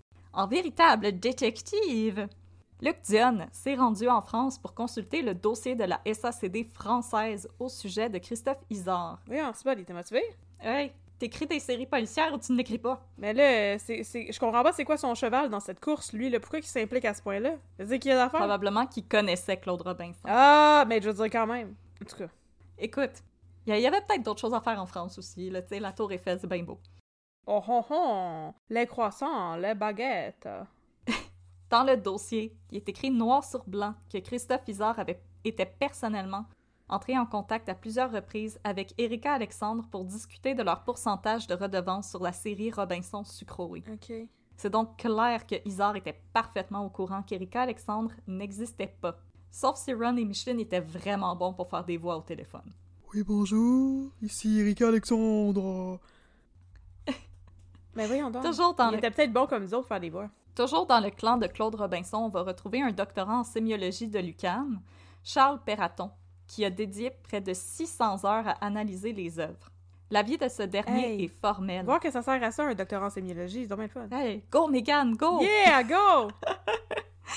Euh, dans le fond, il a passé 600 heures à analyser l'œuvre de Sinard et le projet de Claude Robinson. Et il est formel. La série de Sinard est en tout point une reprise de l'idée de Claude Robinson. Dans son analyse, il révèle que 12 des 14 personnages secondaires de la série sont des reprises directes des personnages développés par Robinson, Ah, c'est incriminant, ça. que la structure ainsi que les relations entre les personnages sont identiques, que des éléments du scénario de base, des noms de personnages et même des titres d'épisodes sont exactement les mêmes que ceux qui avaient été imaginés par Claude Robinson. Ok, ça, c'est juste niaiseux. C'est juste paresseux de la part de Sinard, là. Attends, attends, Catherine. Puis de Christophe Izard, de pas avoir adapté ça. Oui. Dans un des titres, Claude Robinson avait fait une faute d'orthographe. Oh non. La faute d'orthographe était dans Robinson Sucroé. Ben voyons donc! Ok, ça c'est le niveau suivant de paresse. Dans le clan de la défense, on a plutôt recours à une experte en statistiques pour analyser Nice. les similitudes entre les deux œuvres. C'est quoi les chances, statistiquement, qu'on ait volé tout ça, là? Qu'on soit des pas fins, mettons. Plus haut ou plus bas que se faire frapper par la foudre? Alors, Ruth Corbin va démolir le rapport de Pourquoi? en affirmant que le nombre de similitudes n'est pas assez important pour conclure à du plagiat. Mais l'avocate de Claude Robinson, maître Florence Lucas, va mettre en doute la méthodologie employée par Corbin pour en venir à ses conclusions. Après tout, dans les litiges qui concernent les droits d'auteur, on recourt habituellement à une approche qualitative et non quantitative pour Ouais. juger des similitudes entre deux œuvres. Effectivement. Donc, c'est la qualité de la copie et non le nombre de fois que l'idée a été reprise qui doit prendre le compte. C'est vrai, hein? Oui. Je suis d'accord! Ça, ça fait Ben, du sens. Ça fait C'est ça, moi je, je connais pas ça. Moi, il y a juste certains cas de, comme de plagiat dans la musique que, que, que je connais plus pour des raisons qui m'échappent totalement. Sûrement parce que j'écoutais l'émission de, de Il y en a eu beaucoup Patrick Masbourian. Oui, il y en a eu beaucoup, mais j'ai déjà écouté un reportage à Radio-Can là-dessus, puis c'est ça, c'est extrêmement difficile, mais en même temps, tu peux analyser les patterns comme des répétitions et tout, puis ça, c'est très qualitatif, c'est pas quantitatif, effectivement. C'est ça, on peut pas dire le nombre de fois que tu as utilisé un, un drum beat. là. Non. C'est comme, tu as utilisé le drum beat, oui Ouais, ou c'est non. ça. C'est- Est-ce que la mélodie est la même, oui ou non, pas la quantité de fois que ta mélodie Pas le nombre de non, notes. c'est ça, c'est ça. Euh, dans le fond, Maître Lucas euh, conclut que c'est clair que Sinard a essayé d'employer cette méthodologie-là pour banaliser l'importance des similitudes. Une autre tactique du clan adverse, ça va aussi être de placer les œuvres de Sinard et de Robinson dans la lignée des œuvres qui se sont inspirées de Robinson Crusoe, le roman de Daniel Defoe qui est paru en 1719. Hi, mon Dieu, bonne chance avec ça. Et là, puisque l'œuvre de Defoe fait maintenant partie des droits communs, il est parfaitement légitime pour un artiste de s'en Ouais, inspirer. je, peux pas dire de la merde, là, mais euh, Robinson Crusoe, il y a juste deux personnages. Il y a pas 14 personnages secondaires récurrents, dont 12 communs. Il y a juste Robinson puis Vendredi. Mercredi, mais qui s'appelle Vendredi. Mercredi, mais qui s'appelle Vendredi? Dans le roman, c'est mercredi, puis dans la série, c'est vendredi. Pour vrai? Wow, j'ai un cas de comme. C'est comme les Berenstein Bears, là. C'est un faux Ouais. souvenir. ok, ok. Wow. Euh, de plus, on observe que la majorité des œuvres produites par Christophe Isard, par exemple L'île aux enfants et les Poi Poi, s'inscrivent dans la lignée de ce que Marx avait appelé les Robinsonades. Poi poi. Les Poi Poi, P-O-I accent euh, tréma. Poi poi. Poi Poi! C'est ça ce nom-là. Ok. Puis là, une autre, euh, Oui. on va utiliser des guillemets ici, experte, en émission pour enfants, Louise Dansereau, une ex-responsable des programmes chez Canal Famille. Oh! euh, va témoigner en faveur de Sinard en affirmant que le projet de Robinson et l'émission Robinson Sucroé partagent juste quelques vagues similitudes. Selon elle, si les séries se ressemblent, c'est parce qu'elles ont la même source d'inspiration, le roman de Daniel Defoe, et parce qu'il s'agit de deux produits qui s'adressent à des enfants. Non. Je suis pas d'accord avec ça, pas en tout, oui. Il aurait dû, venir, il aurait dû me demander d'aller témoigner en tant qu'expert. J'avais 17 ans. T'aurais juste fait non. Ah, puis Madame Dansereau, elle a dit que Charles Perraton, dans son rapport, utilise du vocabulaire beaucoup trop complexe. Ouais, mais c'est un universitaire qui fait un doc en sémiologie. Laissez Ouais. vivre, aussi. Mais inquiète-toi pas, parce que Maître Florence Lucas, c'est toute une avocate. Elle va donc torpiller la crédibilité de Louise Dansereau, parce que dans un premier temps, Dansereau, c'est une amie intime du couple Charret-Weinberg. Ben non, voyons Elle a donc. assisté à plusieurs parties privées dans leur deuxième domicile de Magog pendant les années 90. Hey, sacrament. Des claques qui se perdent dans cette histoire-là. Et puis, on Oh! apprend que le rapport de Dansereau n'a été produit que six mois après qu'elle ait visionné la série Robinson Sucroé, et que parmi les 57 heures qu'elle a facturées à Sinard pour produire son rapport, elle en a passé 54% avec Maître Micus, un avocat de la firme Sinard. Ah, ah, ah, ah, Alors aussitôt, Maître Lucas va questionner Madame Dansereau pour savoir si elle a écrit son rapport elle-même ou si elle a juste écrit ce que les avocats y ont dicté. ah. Ah, moi, je vote pour l'option B. Ah, je suis découragée. Et Maître Florence Lucas, elle va vraiment tenir à son approche qui vise à miner la crédibilité du camp adversaire. Ouais. Pendant Ah, ces périodes de questions, elle va porter un méchant coup à la réputation de Christophe Isard. Tout d'abord, elle va démontrer que celui-ci a menti dans son CV parce qu'il y affirmait qu'il avait été nommé en 1991 directeur artistique de France Animation, mais à l'époque, il était seulement pigiste. Ok. Ensuite, Maître Lucas va questionner Isard sur le personnage Gertrude Van Boom Boom, qui porte le nom de deux personnages qui ont été créés par Robinson dans le cadre du projet Curiosité. Donc, Je je reçois le bon Qu'est-ce que c'est? Je sais pas pourquoi je trouve ça drôle de même. Oui, devant le momo. les personnages s'appelaient Gertrude et Boom Boom. Ah! En bonne personne qui n'a rien à se reprocher, Oui. Christophe Isard veut livrer trois témoignages complètement différents. Excusez, je suis partie avec devant le momo. Oui. Excusez, je suis capable. Je suis capable. Oui. On achève, on achève. Alors, dans un premier temps, Christophe Isard affirme On va y arriver, on va y arriver. Prends un grand respire.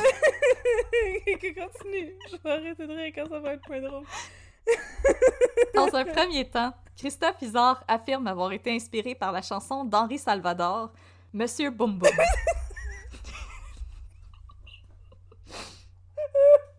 Évidemment. Évidemment, voyons! C'était c'était number one au hit parade! Je suis passé! Dans un deuxième témoignage, il va plutôt attribuer l'origine du nom au clown Boom Boom, créé... Le clown Boom Boom est un personnage créé par le danseur et acrobate espagnol Jérôme Madrano. Une figure vraiment marquante du cirque. Mais boum boum des pierres à feu, lui! J'arrive, j'arrive! Ah, ok, j'étais comme, y être ici! On est rendu loin en tabarnouche avec des jokes de boum boum. Ok, oui. Et pendant son troisième témoignage en janvier 2009, Isard déclare avoir repris le nom de la série Les Pierres à Feu. Bon, ça c'était plus évident, là, Isard. Christophe, mon cher, oui. Mais c'est là que la trappe de Maître Lucas va se refermer sur Christophe Isard.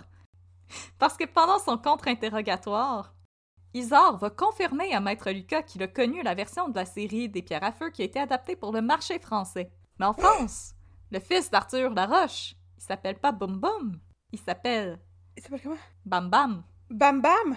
Oh non, Bam Bam! Alors, c'est un massage. il s'est ti- il s'est tiré dans le pied, Christophe. Ah oui, comme un grand. Il aurait dû rester avec les références à Henri Salvador. Alors, Maître Lefebvre, qui est l'avocat de la défense, Oui. Lui, il cherche à défendre Robinson Scroé en minant la crédibilité du projet de Claude Robinson. Parce que selon lui, l'œuvre de Claude Robinson, c'était juste une suggestion, c'était juste un début d'affaire. Tandis que Robinson Scroé, c'est un projet abouti sur lequel ont travaillé scénaristes, illustrateurs, animateurs. Alors selon lui, il n'y a pas de mal à s'inspirer d'un simple concept pour en faire une œuvre aboutie. Puis moi là-dessus, j'ai dit de manger de la merde. Mais là, excuse-moi, c'était bien plus qu'un simple concept. S'il y avait des noms d'épisodes avec des typos qui ont été Non, non, reproduits. non, si vous regardez l'épisode d'enquête que je vous conseille euh, chaleureusement, euh, vous voyez que Claude Robinson, là, il y avait tout prévu, là, tout était dessiné, c'était prêt à être porté à l'écran. Je vais le regarder quand je vais arrêter de pleurer à cause de Gertrude Momo. C'était un projet qui était presque abouti, il restait juste à trouver un, un producteur. C'était juste Mais ça qui manquait à son projet. Là. Il y a même des Ouais, dessins, chenaille, euh, monsieur. il y a même des études pour des figurines puis du matériel à Oh, wow. distribuer. là. Comme ces scénarios étaient écrits, tout était prêt. là. Alors finalement, le 27 août 2009, après 14 ans de bataille juridique, le juge Auclair va livrer son verdict. Oui, pis... Est-ce que tu veux deviner, dans la grande Euh. tradition d'un peu de crime dans ton café? Euh... Coupable. Les titans de la télévision jeunesse Sinard, France Animation, Ravensburger et autres sont jugés coupables de plagiat et sont condamnés à verser Ah, c'est 5,2 merveilleux. millions de dollars au dessinateur québécois Claude Robinson. Ah, c'est merveilleux, ça. Ils doivent également remettre toutes les copies existantes de la série, tous les dessins, toutes les planches, à Robinson, qui est libre de faire ce qu'il veut avec. Ah, c'est tellement la bonne nouvelle Sylvia de la journée, là, ça. Wow. Dans son jugement, Auclair est lapidaire. Il estime que la conduite des défendeurs est outrageante, préméditée, délibérée, scandaleuse, infâme et immorale. Sur les 12 millions que Et j'en réclamait- passe. Et j'en passe. Sur les 12 millions que réclamait Claude Robinson, on ne lui en accorde que 5,2. Ah, c'est plate. Je pensais qu'il en réclamait deux. J'étais contente qu'il avait gagné comme deux fois plus que ça. Ah. Tu sais, les intérêts. Oh non, ok. Ah, pauvre lui. Mais il s'agit quand même d'une immense victoire sur le plan symbolique. Oui. Le juge déclare L'octroi de dommages exemplaires enverra un message clair aux producteurs que la fraude, la contrefaçon, la copie, les mensonges à la cour ne sont pas tolérés et que les créateurs sont protégés. Ces derniers étant souvent démunis financièrement, n'ayant pas la ténacité, l'énergie ni la détermination nécessaires pour faire face à une guérilla judiciaire, sans compter les coûts que ça Oh, implique. oh, oh. Partie 7. L'ennemi a toujours deux souffles. Oh non, encore? En 2011, Claude Robinson court toujours après les sommes qu'on lui doit. Ben voyons. Du côté de Sinard, France Animation, Ravensburger, on se renvoie la balle à savoir qui doit payer et on tente d'en appeler de la décision du juge au clair parce que si on paye Robinson, on va faire faillite. Moi, je vote pour euh, Ravensburger avec leur. euh, c'est eux autres qui font des figurines, là, qui vendent chez Renaud Bré. Ah, je vote Ouais. pour eux autres. Puis des Puis les casse-têtes. casse-têtes, c'est vrai, je vote pour eux. Non, tu caches eux autres. euh, L'industrie du casse-tête, ça va bien, là. Ah oui, ça va bien avec le confinement. Oui, c'est ça. Euh, c'est surtout Sinard, en fait, qui craint de faire Hmm. faillite à cause du scandale North Shield et Montréal. Ah oui. Mais moi, je dis, t'as fait ton lit, couche-toi dedans. Non, mais euh, on va dire que tu l'as fait avec des braises puis des chardons. En plus, puisqu'on prévoit se rendre jusqu'en Cour suprême, Nice! il serait plus sage d'attendre avant de payer Claude Robinson. Et là, la Cour d'appel. Elle se range aussi du côté de Claude Robinson, mais va réduire de moitié les sommes qui lui sont dues. Robinson n'a maintenant plus droit qu'à 2,7 millions, qui suffisent à peine à couvrir les frais d'avocat. Ah, ah, ah, ah, Insatisfait et avec raison, on va se rendre en Cour suprême pour faire renverser la décision de la Cour d'appel. Encore une fois, les avocats de Sinard s'évertuent à démontrer que les similitudes entre les œuvres sont seulement dues à une source d'inspiration commune, mais ils vont essayer de tenter de faire condamner de manière similaire toutes les boîtes de production pour éviter que Claude Robinson ne réclame l'entièreté de son dû à une seule boîte de production. Mais je veux dire, je comprends même pas cet argument-là. Les dessins, ils devaient se ressembler. Ouais. Mais, Ah oui, ça se ressemble. mais ça n'a pas de sens. Tu prends le concept de Rémi sans famille, là. Il y a 12 000 maudites façons de dessiner ça. C'est pas un argument qui tient la route. Pas en tout, là, cette histoire-là. Non, on essaie de se couvrir les faux tout simplement. Moi, je sais pas si heureuse. J'aurais essayé de mettre à jour ma défense un petit peu avec euh, plus de Gertrude Van Boom Boom puis moins d'arguments ça.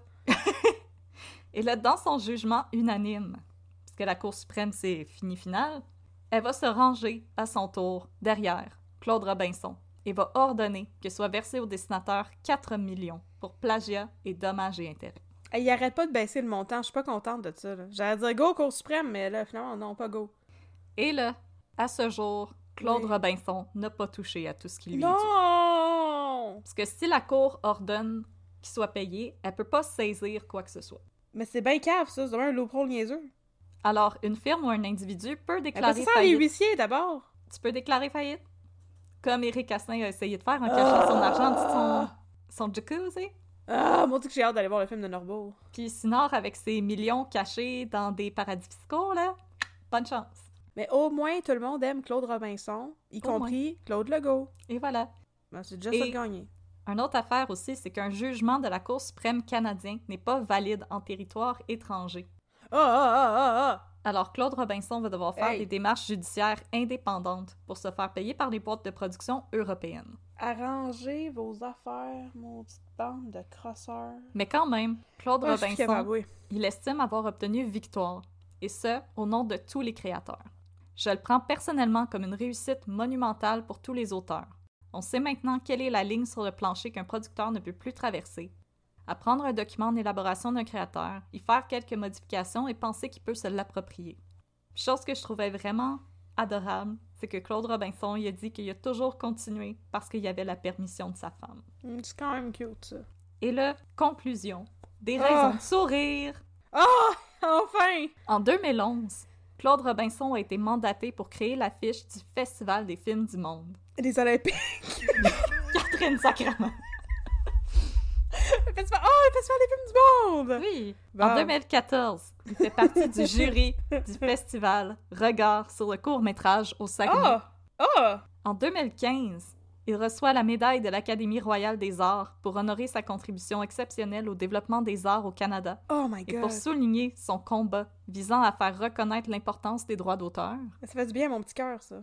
Et en 2016, Claude Robinson est le porte-parole pour mon premier Fantasia, le volet jeunesse du célèbre Oh! festival de cinéma Fantasia. Oh! En 2016, Ronald Weinberg est condamné à 9 ans de prison pour Ah! qu'il a joué dans la fraude massive liant Sinard, North Shield euh, et euh, Montréal. Cool, puis il va faire comme deux semaines de prison puis sortir. En 2019, of course, il est relâché. Et Bien en sûr. 2020, il réclame de la PCU. Ben voyons donc. Euh, il l'a remboursé parce qu'il s'est fait pogner. On va s'entendre parce qu'il s'est fait pogner. Hey. Et c'est ce qui conclut cette très longue histoire juridique qui finit quand même bien. Parce que Claude Hey. Robinson, il a pas tout eu, mais il a gagné. Puis je trouve que la victoire symbolique est quand même assez importante sur ce point-là. Oui. Oh, c'est beau. C'est vrai qu'il y a une belle finale. Oh, j'ai bien aimé ça. Merci beaucoup d'avoir illuminé ma journée avec cette belle histoire et Gertrude Van Boom Boom. Écoute, je me rappelle même pas de quoi il était question. J'ai juste comme complètement latché là-dessus. Mon cerveau, il a arrêté de fonctionner. Puis j'étais juste. C'est un personnage de la série. Ouais, mais. Robinson Scroll. Puis après, on est juste Quel nom? parti sur une tangente. Hey, juste c'est ça. Ça a pu marcher partout dans ma tête. Après ça, je comprenais plus partout ce qui se passait. Là, puis, wow. Does hey. not compute. En tout cas, merci beaucoup. Hey, c'est- non, ça, je suis contente. C'est quand même un, un, un feel good. Tu sais, c'est- une belle fin. pleine de bienveillance et de, de joie. Et euh, ben, pas tant que ça, là. Je veux dire, on- pas, de- en tout cas, c'est pas- il a pas touché son argent, mais. Mais on, on est content parce que. Mais quand même, Claude Robinson, euh, je tiens à dire, il a de l'air d'un monsieur extrêmement sympathique. Oui. Dans le documentaire, la femme qui se voyait plus aller, dans l'épisode d'enquête, je, je trouvais vraiment admirable le courage de cet homme-là, sa fougue. Puis il y a un segment dans Enquête, on Mhm. le voit aller en France pour Avec Luc Dion. poursuivre, poursuivre ses poursuites. Non, il va tout seul. Ah. Puis, dans le fond, on le voit arriver au palais de justice en même temps que les dirigeants de France Animation, BBC, Ravensburger. Mhm. Et il passe en avant de lui, puis il ferme la porte d'en face. Ah, ah, ah, ah, Puis Claude Robinson se retourne vers les caméras de Radio Cannes et fait juste rire. Oh. Il fait juste les pointer, puis il rit. Oh mon dieu. Puis il dit à la caméra « Hey, tu sais, du monde qui ont rien à se reprocher, là. Oh. Je, je le trouve tellement sympathique, là. Je, je suis heureuse qu'il ait gagné, puis je suis heureuse que la communauté artistique se soit tenue avec lui, puis que maintenant on Oui. reconnaisse vraiment tout son travail, autant sur le plan artistique que son travail pour faire reconnaître les droits d'auteur. C'est tellement important, c'est tellement une belle bataille. Oh. Qui a demandé beaucoup, puis en plus, Claude Robinson, à un certain point, il a dit qu'il était même plus capable de créer tellement ça l'avait drainé Mhm. émotionnellement. Mhm. Donc, j'ai trouvé ça super touchant aussi comme cas à, à couvrir. Donc, euh, j'espère que vous avez aimé ça, chers Oui. C'est rare qu'on dit que le monde sont sympathiques ici, il y a un peu de crime, fait que c'est vraiment euh, tout à son honneur. Wow, fait que merci beaucoup d'avoir été avec nous. Donc si vous voulez euh, avoir de nos nouvelles, on en donne des fois sur les réseaux sociaux. On est sur Facebook à un peu de crime et sur Instagram à un peu de crime dans ton café. Nous avons aussi une boutique Etsy qui est au www.etsy.com barre shop barre un peu de crime. Voilà. Fait qu'on a de la belle marchandise à vendre si vous voulez des petits cadeaux de Noël. Là, malheureusement, il y a des délais dans la production. Il paraît que c'est ça, c'est le rush des fêtes, qu'il y a des petits délais dans la livraison des commandes. Mais si vous avez acheté quelque chose puis vous l'avez pas encore reçu, inquiétez-vous pas, on vous a pas oublié. La commande est passée, on va l'expédier. On fait tout ça nous-mêmes. Fait que moi, je reçois les choses des confections jolies puis je vais les poster. Fait que, écoutez, euh, on, on fait ça le plus rapidement qu'on peut. On vous a pas oublié puis on, on vous remercie beaucoup pour votre soutien. Euh, sinon, on a-tu d'autres choses à plugger? Euh, non, pas pour l'instant. Ça va, c'est merveilleux. Alors, euh, c'est ici qu'on se laisse, à moins que, comme Audrey et moi, vous soyez amateurs et amatrices de District 31, la plus impressionnante série policière de tous les temps, et surtout du Québec. Oh, surtout du Québec. Surtout du Québec. Alors, on va enchaîner avec notre magnifique segment des deux minutes de babine. Et pour les autres, on vous dit, ah, dans deux semaines, on a hâte de vous reparler. Wow. Yes, sir. C'est l'heure des deux minutes de ta.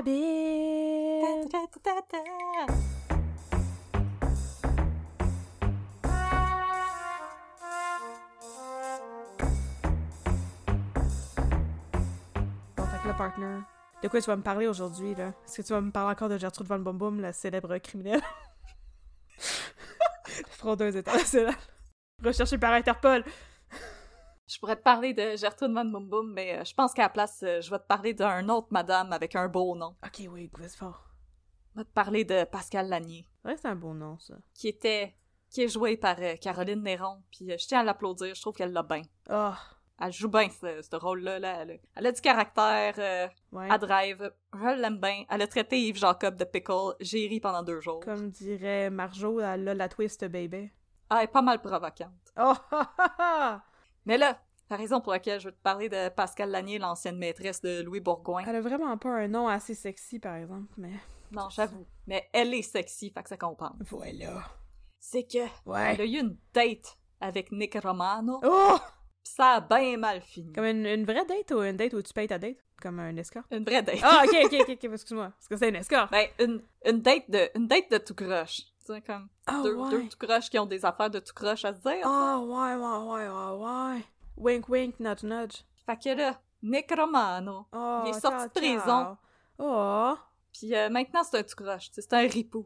un ripou. Puis là, il a besoin de parler avec Pascal Lanier, fait qu'il décide de caller une date, tu sais, fait qu'il l'appelle au téléphone. Puis Nick Romano, en plus d'être gros comme deux frigidaires, Yes. c'est un romantique. Oh, ça paraît dans ses yeux. Puis là, quand il décroche, il dit « Hello, sunshine Il tabarnak. Clic! ».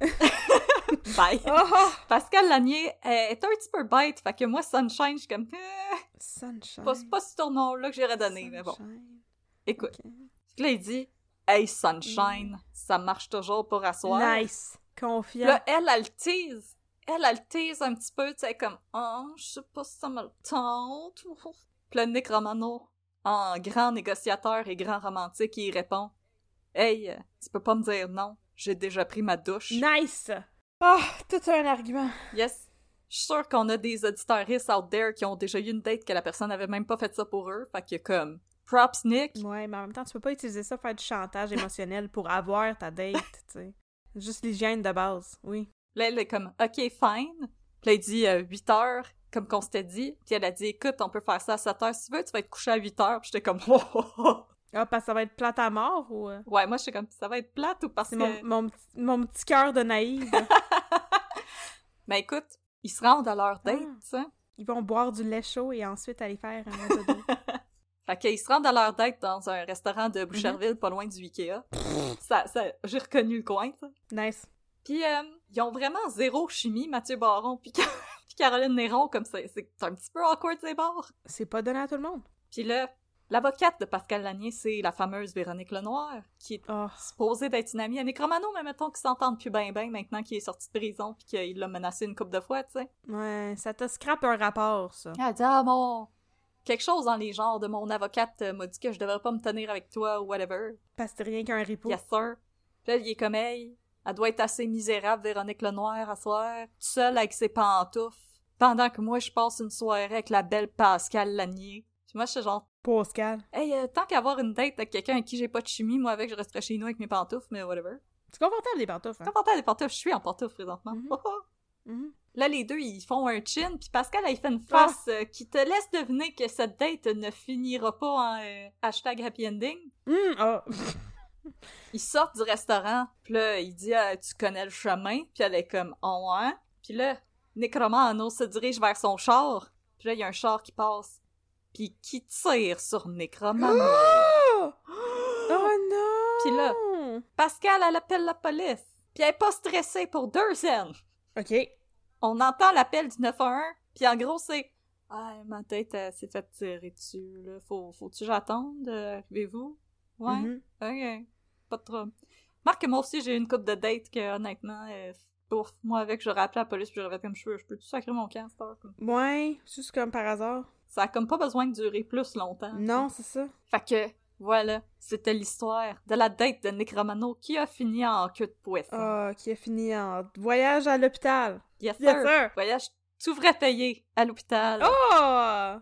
C'est donc bien le fun! Euh, bravo, bravo pour lui. Une belle petite ride en ambulance. Hey, Oh. mais c'était, vraiment une date qui avait vraiment pas de chimie. C'était très, très, très awkward. Écoute, c'est peut-être que c'est pas ce soir-là qu'il a rencontré l'amour, mais Ah, à chaque torchon sa guenille, puis à chaque ripou sa ripoune. On va inventer cette expression-là. À chaque ripou, ça Gertrude Van Gertrude. Van Boom, criminel international recherché par Interpol.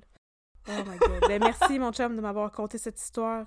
Maintenant, je Ah, suis rien. plus familière avec euh, Pascal Lanier et je sais que s'il y a un homme qui me dit Hey, tu peux pas dire non de, de venir dans une date avec moi, j'ai pris ma douche, j'ai le droit de dire non. Vous avez toujours le droit de dire non. Ouais, Toujours. ouais, c'est ça qu'on a. Peu importe à quel point qu'ils sont propres ou qu'ils sont pas propres. Ouais, effectivement. Ah, Peu importe de quoi qu'ils ont de l'air.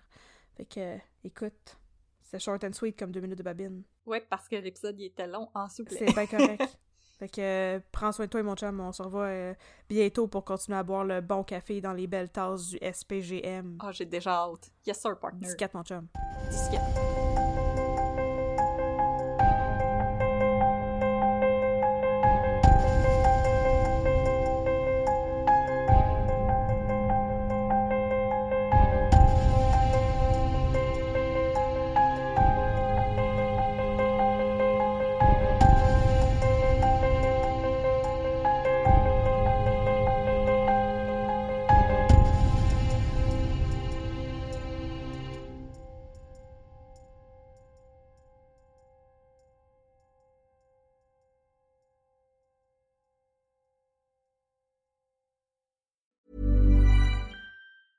Hey, it's Danny Pellegrino from Everything Iconic. Ready to upgrade your style game without blowing your budget? Check out Quince. They've got all the good stuff shirts and polos, activewear, and fine leather goods, all at 50 to 80% less than other high end brands. And the best part? They're all about safe, ethical, and responsible manufacturing. Get that luxury vibe without the luxury price tag. Hit up quince.com slash upgrade for free shipping and 365 day returns on your next order. That's quince.com slash upgrade.